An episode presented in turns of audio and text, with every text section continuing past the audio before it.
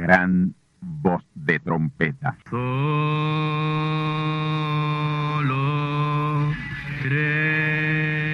Saludos amigos y hermanos radioyentes. Están ustedes en sintonía con la audición radial Gran Voz de Trompeta, con el mensaje final de Dios al mundo, a la iglesia y a su pueblo escogido. Esta es la voz de Dios, proclamando el mensaje del Evangelio del Reino, o Evangelio eterno, a todos los que moran en la tierra, en el cumplimiento de Apocalipsis capítulo 14 y verso 6. Este es un mensaje de alerta y de apercibimiento ante los eventos proféticos del fin del mundo que ya han comenzado. No es que viene el fin del mundo, es que ya comenzó. Y en esta audición radial ustedes se mantendrán bien informados y apercibidos sobre cómo asegurar la salvación y la vida eterna, que es lo importante ante tales eventos. A continuación, ustedes escucharán no un mensaje doctrinal ni dogmático, sino la pura palabra de Dios, probada con las escrituras, la verdad como la verdad es, pues conoceréis la verdad y la verdad os libertará.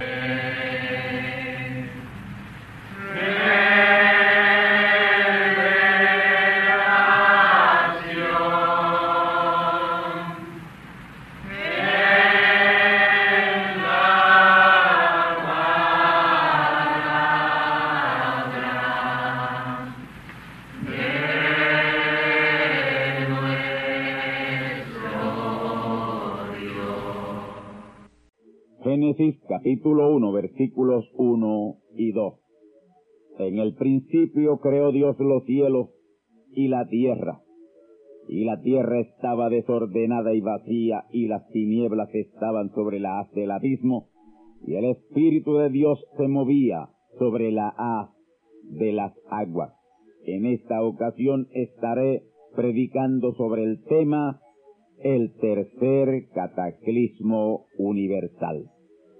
Amigos y hermanos, esta galaxia en donde nosotros estamos, o nuestra Tierra, está suspendida, abarca todo ese rastro blanco que podemos ver en el espacio en noches obscuras, conocida como la Vía Láctea. Ahora, toda esta galaxia nuestra fue afectada con el cataclismo de nuestra Tierra registrado en Génesis 1.2, luego la de Génesis capítulo 7 y la que espera esta tierra hoy, la tercera catástrofe, segunda de Pedro capítulo 3 y verso 10 y Apocalipsis capítulo 20 y verso 11. Ahora, ese desorden y desolación y vaciamiento y tinieblas en Génesis capítulo 1 y verso 2, en que quedó la tierra fue por juicio de Dios causado por la rebelión de Lucero y sus ángeles. Isaías 14, 12 al 17, Ezequiel 28, 13 al 16.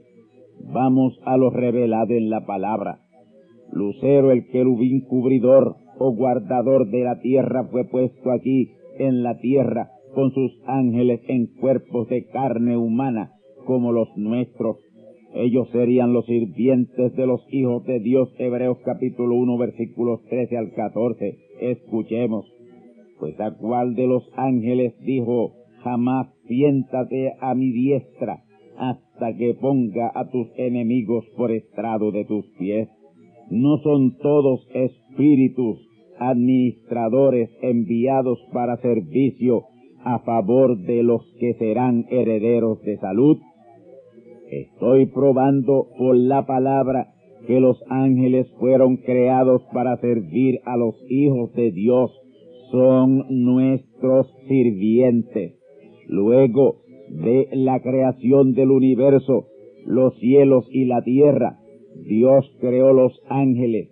Los ángeles son seres creados. Los hijos de Dios, cuerpos teofánicos, somos increados y Dios designó la tierra como el primer lugar de morada de sus hijos, que Él habría de manifestar primero en la tierra en cuerpos glorificados. Antes de poner sus hijos en la tierra, puso primero a sus sirvientes, los ángeles, bajo el liderato del querubín lucero, un querubín coigual con Dios. Dios lo puso a él con sus ángeles a cubrir la tierra, a guardar la tierra. Ellos estaban en el monte de la tierra original, que es el área comprendida hoy como Irak, tocando parte de Jordania, Siria y Turquía. Ese era el monte principal de toda la tierra y lo volverá a hacer de nuevo cuando la tierra sea renovada y regresada a su condición original como lo será.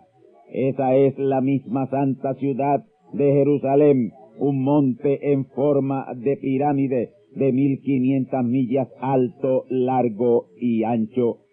Ese fue el gran monte Edén en el cual fue puesto Lucero y sus ángeles, Ezequiel 28:13, y por cuya rebelión Dios destruyó la tierra y el monte lo enterró en lo profundo. Pero está perfectamente conservado para surgir ahí mismo nuevamente en la tierra nueva, que es esta misma regresada a su condición original de Génesis 1.1.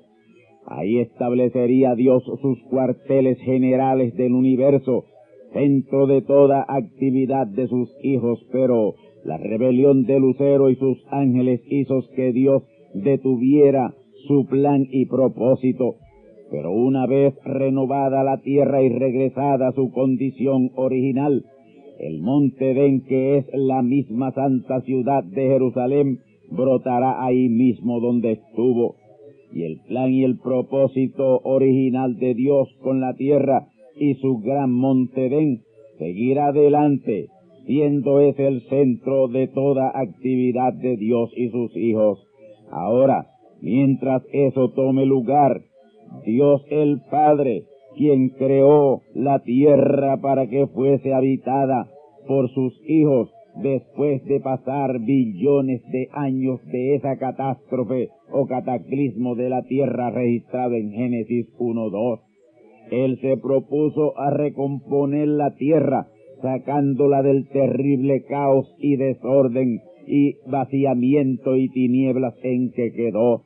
Isaías 45, 18 dice, porque así dijo el Señor que crió los cielos, Él es Dios, el que formó la tierra, el que la hizo y la compuso, no la crió en vano, para que fuese habitada la crió. Yo el Señor y ninguno más que yo. Noten que este versículo hoy habla de la creación original de la tierra en Génesis 1.1 y de su recomposición luego del cataclismo de Génesis 1.2. Y en Génesis capítulo 1 versículos 3 al 31 y Génesis capítulo 2 versículos 1 al 3, ahí encontramos la recomposición o recreación de la tierra y en esa recreación o recomposición Dios pone un pequeño monte Edén en el mismo lugar en donde estuvo el original. Génesis 2.8. Escuchemos. Y había Dios plantado un huerto en el Edén al oriente y puso allí al hombre que había formado.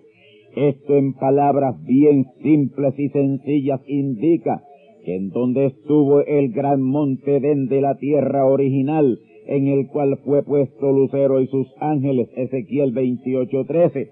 Ahí mismo Dios retiró las aguas que cubrían esa parte de la tierra y recreó y recompuso todo ese territorio y en el mismo lugar en donde estaba el Edén original, el gran monte de mil quinientas millas alto, largo y ancho, Ahí puso el pequeño huerto del Edén de la recreación de la tierra.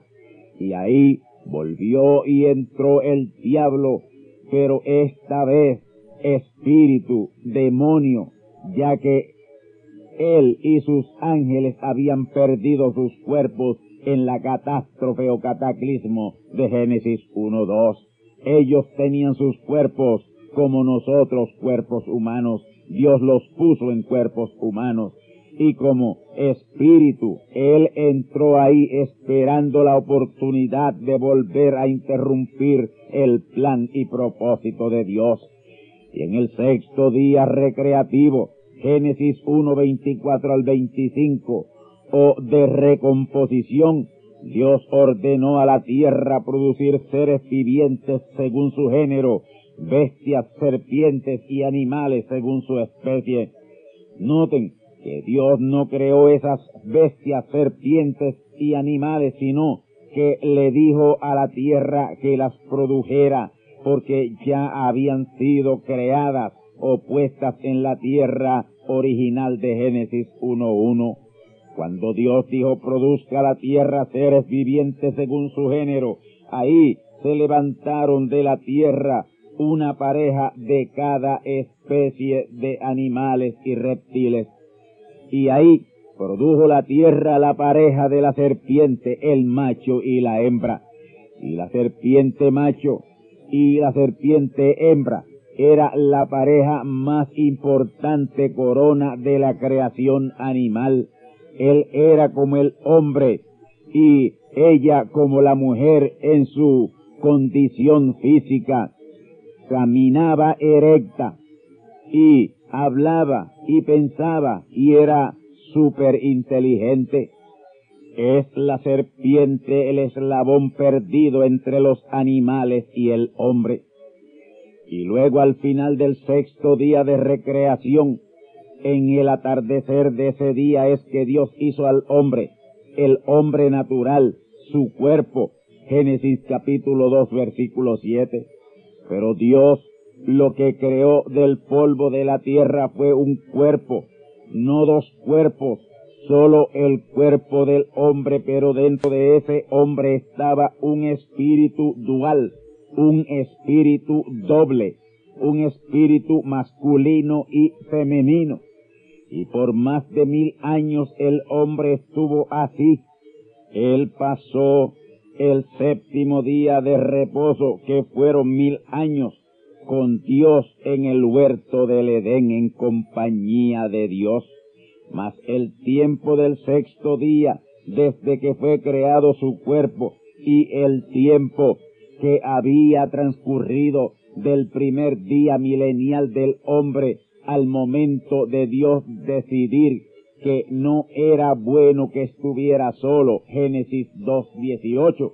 Así que de una cosa estamos seguros, que el hombre pasó un poco más de mil años solo, sin compañera. Dios no le había hecho compañera física, no le había dado su ayuda idónea todavía.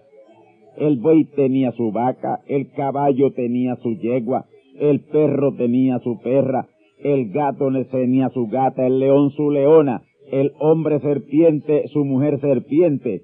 El hombre serpiente era muy parecido a Adán, pero mucho más grande, y la mujer serpiente parecida a la mujer del hombre. Ahora, fíjense bien en esto mientras el hombre estuvo solo, obedeció el mensaje de Dios dado en Génesis 2, 16 al 17. No comer del árbol de ciencia del bien y del mal. El árbol de ciencia del bien era Adán. El árbol de ciencia del mal era la serpiente. Dos diferentes árboles. Árbol de ciencia del bien y árbol de ciencia del mal para Adán ese árbol de ciencia del mal era la mujer serpiente y él no comió de ese fruto, de ese árbol.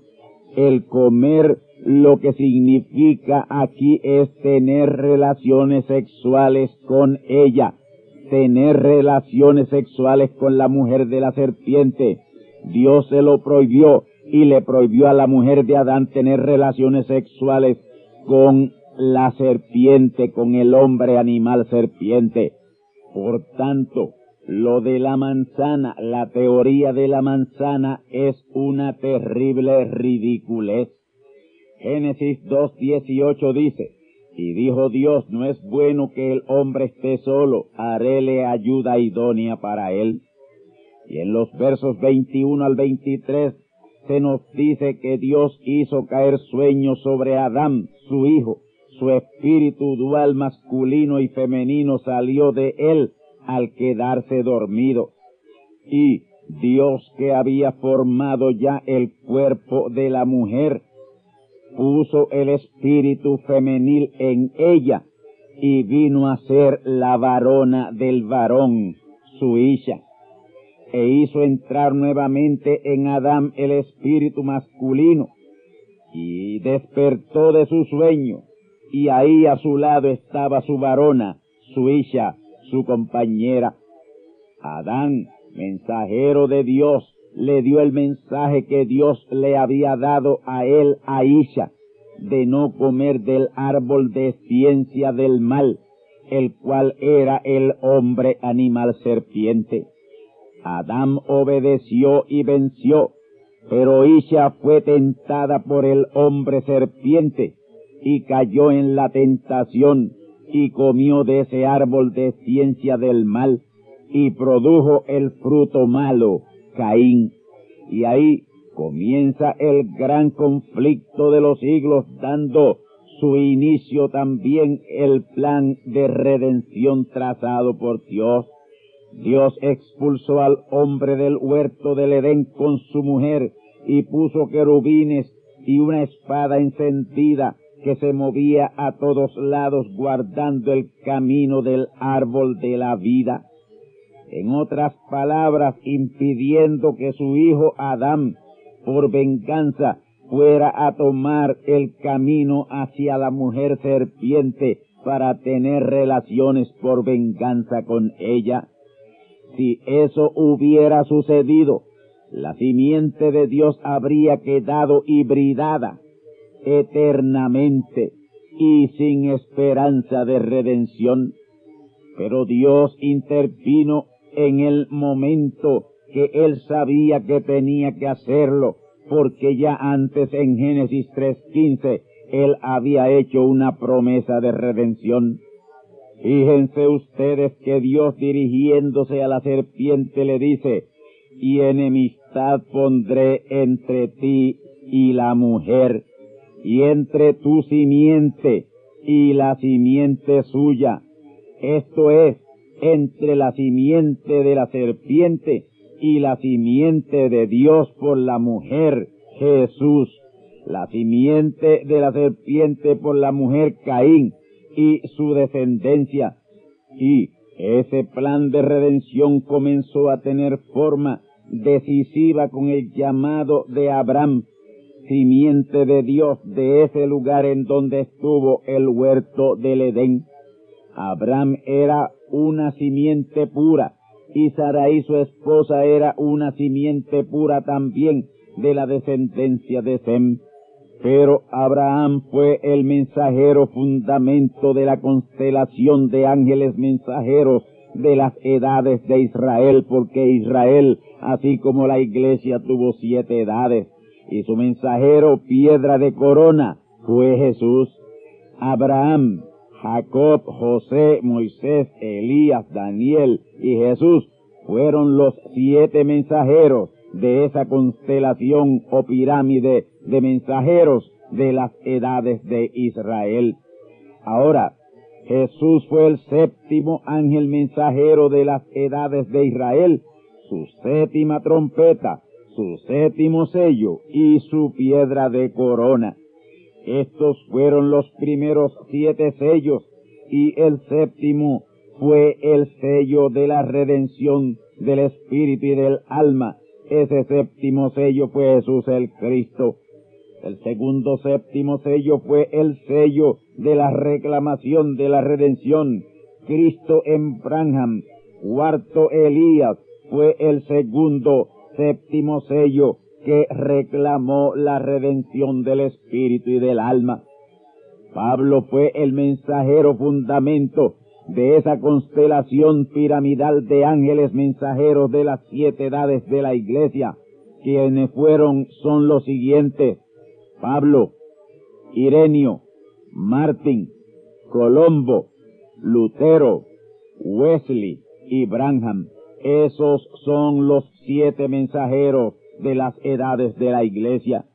Y Cristo en Branham, manifiesto en toda plenitud, fue la piedra de corona, el segundo séptimo sello, abriendo para el reclamo de la redención del espíritu y del alma. Ahora, yo quiero llamar vuestra atención al hecho de que Dios siempre ha revelado su palabra a sus mensajeros en montes. Eso lo vamos a ver un poco más adelante. Ahora, en el monte Den de la tierra original Dios puso a Lucero y sus ángeles que serían los servidores de sus hijos, los sirvientes de sus hijos. Y cuando ahí en el monte Edén le reveló a Lucero su plan y su propósito con él y sus ángeles en favor de sus hijos, ahí fue el comienzo de su rebelión. Dios le reveló al querubín Lucero que los verdaderos moradores y herederos de la tierra y del universo eran sus hijos, los hijos de Dios, semejantes a Dios. Lucero sabía que él como ángel no era semejante a Dios porque fue creado. Ezequiel 28:13, ahí está la revelación de que Lucero fue creado. Y lo creado no es eterno porque tiene comienzo. Y Lucero como un querubín creado no pertenecía a lo eterno y por lo tanto no era semejante a Dios, sino coigual con Dios. Pero él quería ser semejante a Dios, ser igual a Dios, y ese fue el mal que fue hallado en él. Ezequiel 28:15. Escuchemos Ezequiel 28, 14 al 16 tu querubín grande cubridor, y yo te puse en el santo monte de Dios estuviste, en medio de piedras de fuego has andado. Noten, piedras de fuego. Algún día yo les voy a revelar lo que significan esas piedras de fuego. Verso 15. Perfecto eras en todos tus caminos desde el día en que fuiste creado hasta el día que se halló en ti maldad. A causa de la multitud de tus contrataciones fuiste lleno de iniquidad y pecaste, por lo que yo te eché del monte de Dios. Hasta aquí la cita. Aquí quiero enumerar a lo menos cinco cosas, las cuales son, número uno, era grande, el más grande y más importante de todos los ángeles. Número dos, él inauguró el santo monte de Dios, Montedén, que sería la santa ciudad Jerusalén, capital de toda la tierra y del universo. Y lo será en la tierra nueva, pero no con el nombre de Montedén, sino con el nombre de santa ciudad de Jerusalén. Número tres, fue creado y era una perfecta creación de Dios hasta el mismo día en que se halló en él maldad y fue imperfeccionado a sí mismo. Número cuatro, pecó y ese fue el pecado original y el pecado original es incredulidad.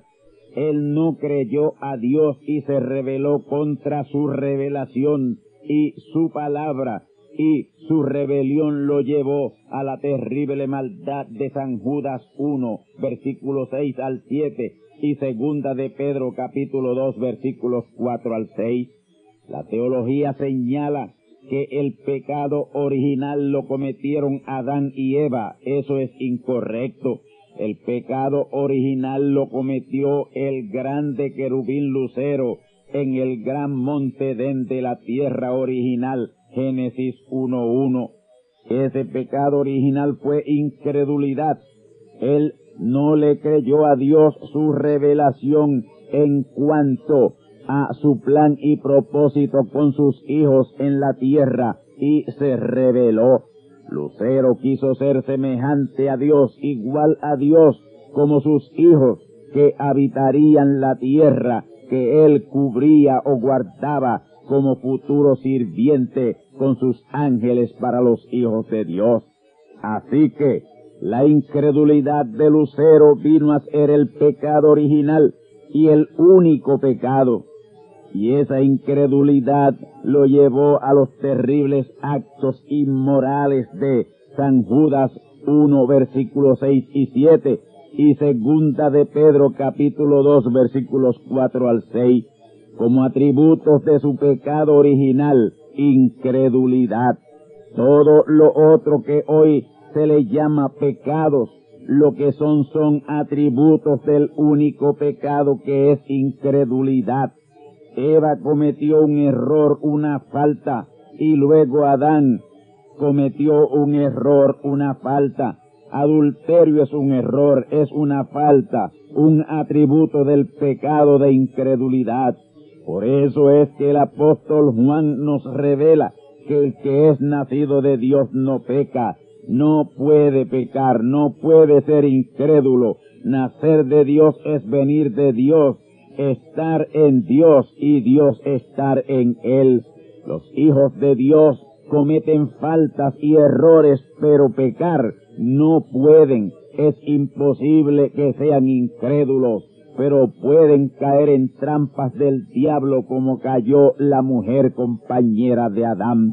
Lucero fue incrédulo porque él no nació de Dios, sino que fue creado por Dios, no era eterno. Isaías 14:13.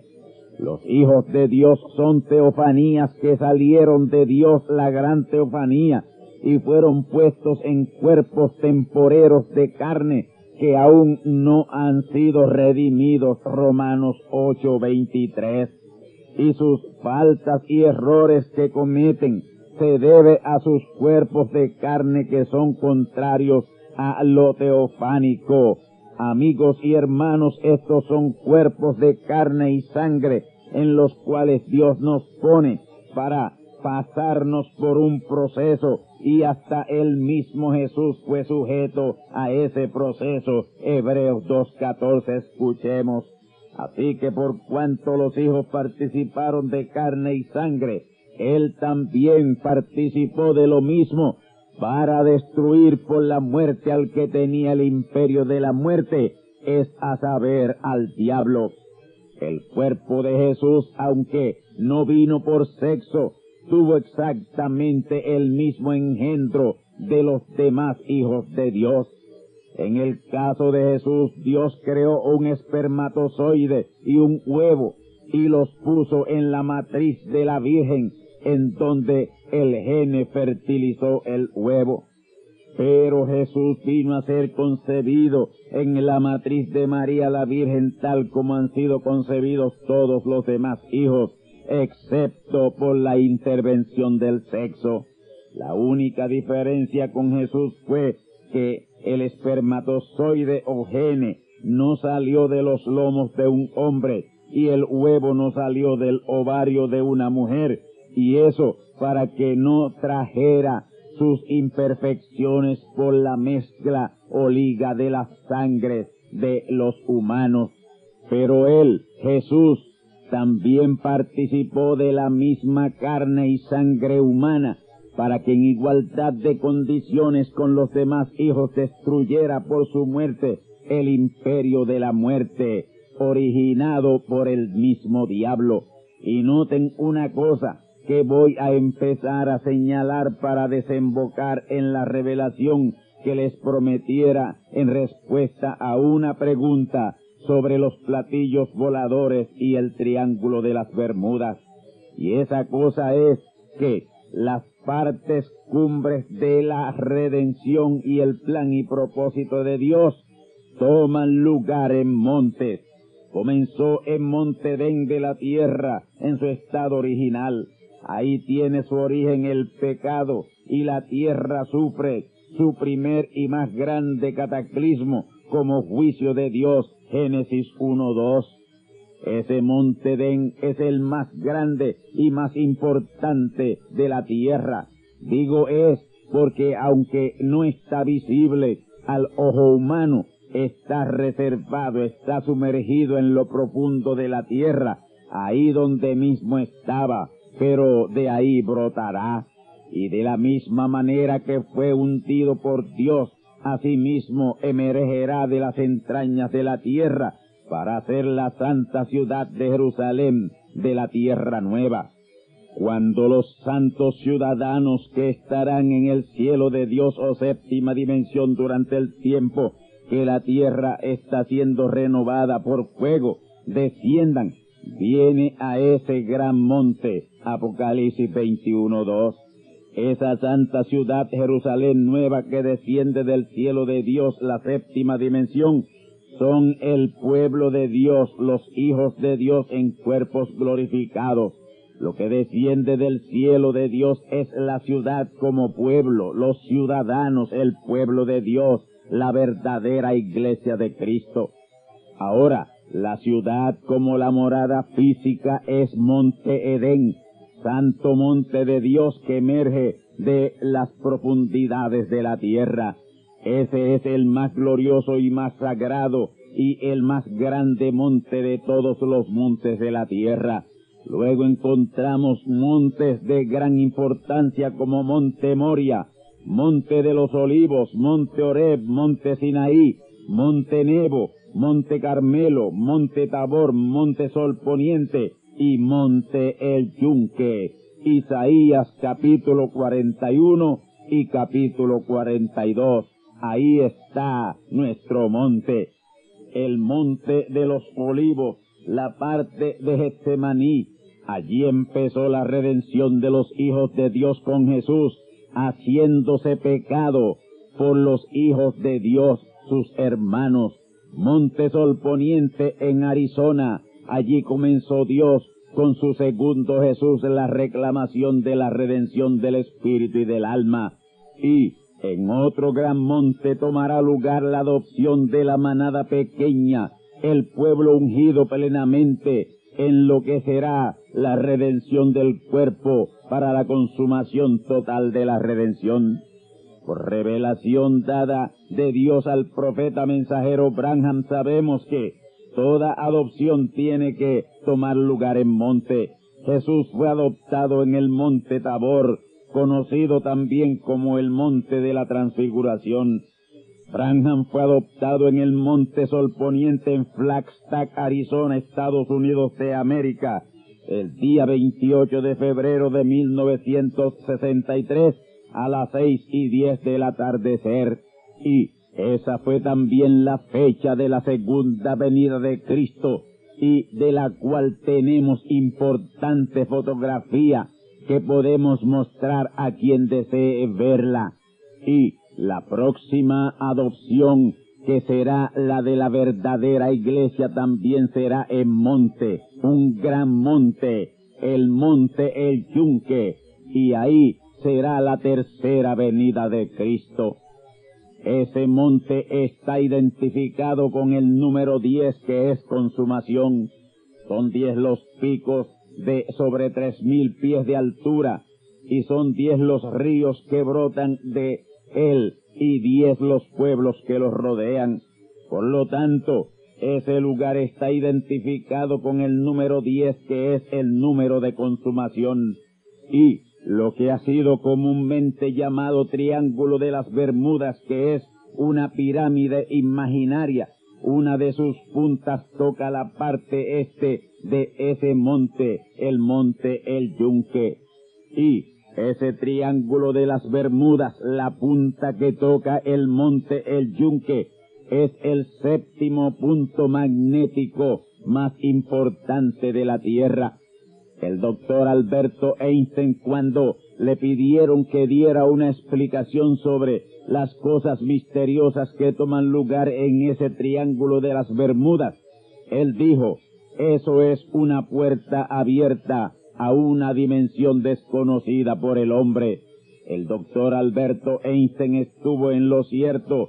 Ese triángulo o pirámide imaginaria pero cierta es una puerta abierta y la única puerta abierta a la séptima dimensión o cielo de Dios.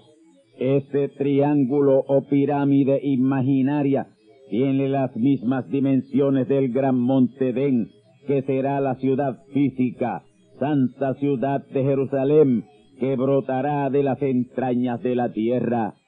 Y esa será la eterna morada del Padre y su familia, Dios y sus hijos. Amigos y hermanos, por esa puerta piramidal llamada Triángulo de las Bermudas con una de sus puntas tocando al monte El Yunque, es que desciende y asciende de la tierra los ángeles investigadores de juicio llamados hoy por muchos platillos voladores. Esa es una señal del cielo de las que menciona Jesús, pero esa proliferación de llamados platillos voladores cuya entrada a la tierra y ascensión de la tierra es por el llamado triángulo de las Bermudas, es una inminente señal de los terribles juicios que azotarán la tierra luego de la adopción de sus hijos y la redención de sus cuerpos. Romanos 8:23. Oh, el día que Dios adopte sus hijos en ese monte, millones de ángeles investigadores de juicio, conocidos como platillos voladores, entrarán en terrible acción de juicio mundial, porque es luego de nuestra adopción que esos ángeles investigadores de juicio entrarán en acción de juicio, recibiendo órdenes del segundo de los dos testigos, Isaías 42:13. Escuchemos. El Señor saldrá como gigante y como hombre de guerra despertará celo, gritará, voceará, esforzaráse sobre sus enemigos.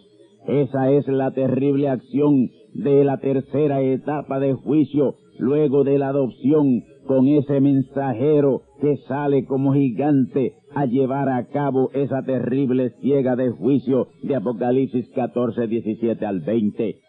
Y la grande actividad y avistamiento de platillos voladores aquí en nuestra isla de Puerto Rico está señalando el severo juicio del terremoto que sacudirá y estremecerá toda el área del Caribe. Ese será el terremoto del sexto sello, Apocalipsis capítulo 6, versículos 12 al 17. Por un terrible cataclismo, la tierra quedó desordenada y vacía, y en tinieblas hace millones de años. Y hoy, una serie de desastres naturales pronto comenzará hasta concluir con el tercer cataclismo profetizado en segunda de Pedro capítulo 3 y verso 10 y Apocalipsis 20, 11. Amigos y hermanos, el día que Dios adopte esa manada pequeña en ese santo monte el Yunque, miles y aún millones de ángeles investigadores de juicio serán vistos descendiendo a la tierra por esa puerta, la única a la séptima dimensión hoy, porque es luego de nuestra adopción que esos ángeles investigadores de juicio entrarán en acción. Ellos recibirán órdenes del segundo de los dos testigos, Isaías 42:13.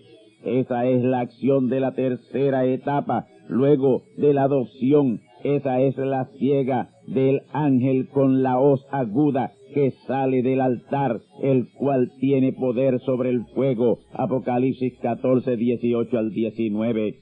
Ese es el mensajero que sale como gigante y como hombre de guerra, trayendo juicio sobre los enemigos de Dios y su pueblo.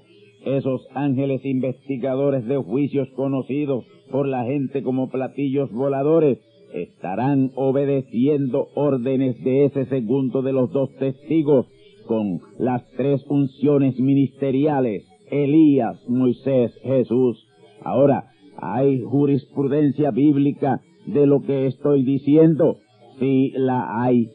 En la segunda manifestación de Elías, que fue Eliseo, que fueron dos manifestaciones seguidas, la primera y la segunda, tal como en este tiempo que la cuarta y la quinta manifestación de Elías han sido una tras otra. En aquella segunda manifestación de Elías, que fue Eliseo, hubo un momento de peligro para el profeta de parte de los sirios. Y el ejército sirio rodeó la casa del profeta Eliseo en Dotán de Samaria lo querían apresar para matarle y deshacerse de él. Y Dios envió miles de ángeles investigadores de juicio sobre los cielos de Dotán de Samaria para proteger a su profeta.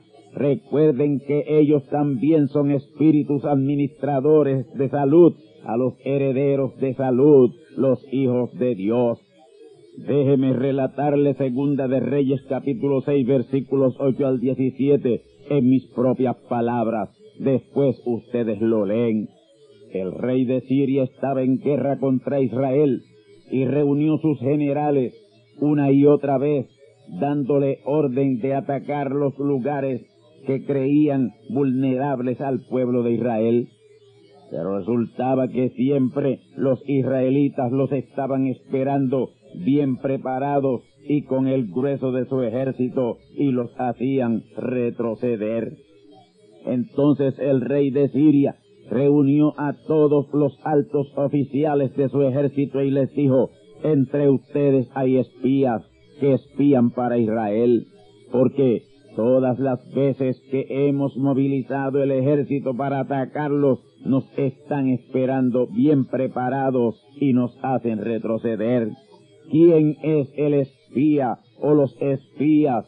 Se levantó un general que conocía bien al profeta Eliseo, porque a su palabra había sido sanado de lepra, y dijo al rey, Señor rey, entre los oficiales de tu ejército no hay espías, todos te somos fieles y leales. El problema tuyo y nuestro es que en Israel hay profeta, el profeta Eliseo, y éste declara al rey de Israel todo lo más mínimo que tú planificas en tu cámara secreta.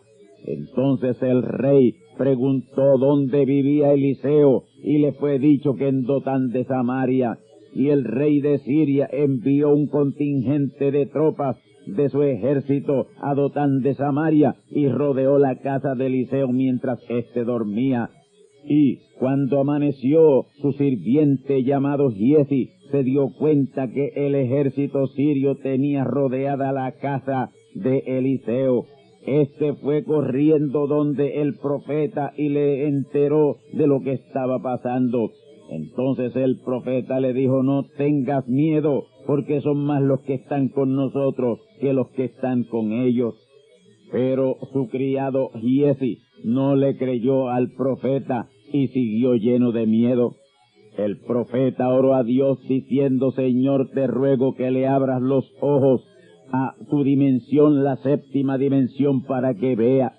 Y Dios le abrió los ojos a su dimensión y vio que el monte estaba lleno de ángeles investigadores de juicio que se movían como carros de fuego alrededor de Eliseo. Oh amigos y hermanos, donde quiera que están estos Elías de Dios, están a la expectativa los ángeles investigadores de juicio. A estos le llaman hoy platillos voladores u ovnis, objetos voladores no identificados, pero son ángeles, espíritus administradores a los herederos de salud y a la misma vez son ángeles investigadores de juicio ¿Y por qué ángeles investigadores de juicio? Es porque ellos son enviados antes de que el juicio de Dios caiga sobre algún lugar determinado que lo merezca. Ahí está el caso de Sodoma y Gomorra. El profeta mensajero dice que con Miguel y Gabriel descendieron a Sodoma y a Gomorra ángeles investigadores de juicio la gran actividad y avistamiento de ángeles investigadores de juicio en la isla de Puerto Rico recientemente está señalando un severo juicio sobre nuestra isla, el gran terremoto de Apocalipsis capítulo 6 versículos 12 al 17. En los tiempos de la ley y los profetas, hasta Jesús y los apóstoles, el lugar de descenso de los ángeles e investigadores de juicio que llaman hoy platillos voladores fue el monte Oreb. Durante el tiempo del profeta mensajero Branham fue Monte Sol Poniente en Flagstaff, Arizona, Estados Unidos. Y actualmente desde la partida del profeta mensajero Branham, la actividad de descenso se concentra en el monte El Yunque, porque todo está tocando a su fin. La gran consumación se acerca y por ende el tercero y más terrible de los cataclismos por los que ha pasado el universo y esta tierra, un bautismo de fuego para su purificación y renovación. Génesis 1.2, primer gran cataclismo de terremotos, volcanes y diluvio que dejó esta tierra desordenada, vacía y en tinieblas, y donde nadie se salvó. Génesis 7:11, segundo cataclismo, volcanes, terremotos y diluvio, en el cual solo Noé y su familia de ocho personas fueron salvas. Y viene un tercer cataclismo, un bautismo o diluvio de fuego purificador y renovador de la tierra, y todo lo que por la rebelión de Lucero, hoy diablo y Satanás fue afectado en nuestra galaxia y en el universo. Isaías 13:13, Habacuc 2:13, Malaquías 4:1, Segunda de Pedro 3:10 y Apocalipsis 20, versículos 10 al 15. Vamos rumbo al tercero y final cataclismo de la tierra y del universo y la señal indicativa de ello, la adopción y redención de nuestros cuerpos. Romanos capítulo 8 versículos 22 al 23. Amén.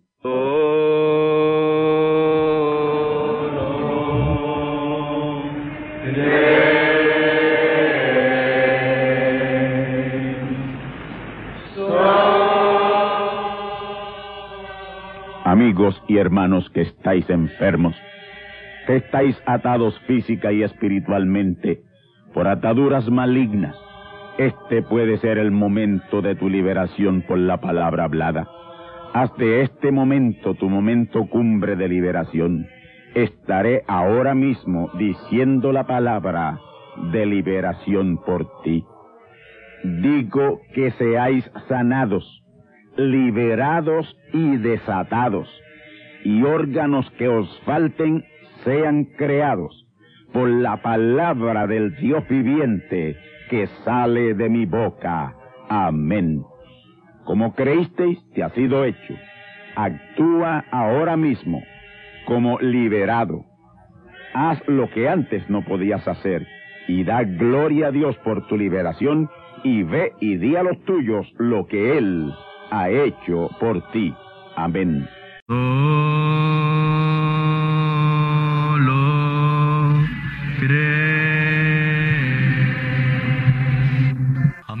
hermanos radioyentes, han escuchado ustedes la audición radial Gran Voz de Trompeta y nuestra dirección postal es Gran Voz de Trompeta, apartado 1630, Canóbanas, Puerto Rico, 00729. Una vez más, Gran Voz de Trompeta, apartado 1630, 1630, Canóbanas, Puerto Rico, 00729. Les invitamos muy cordialmente para que escuchen estas conferencias proféticas y sean apercibidos ante los eventos del fin del mundo que ya comenzó. Les deseamos pues ricas bendiciones en Cristo el Señor. Amén.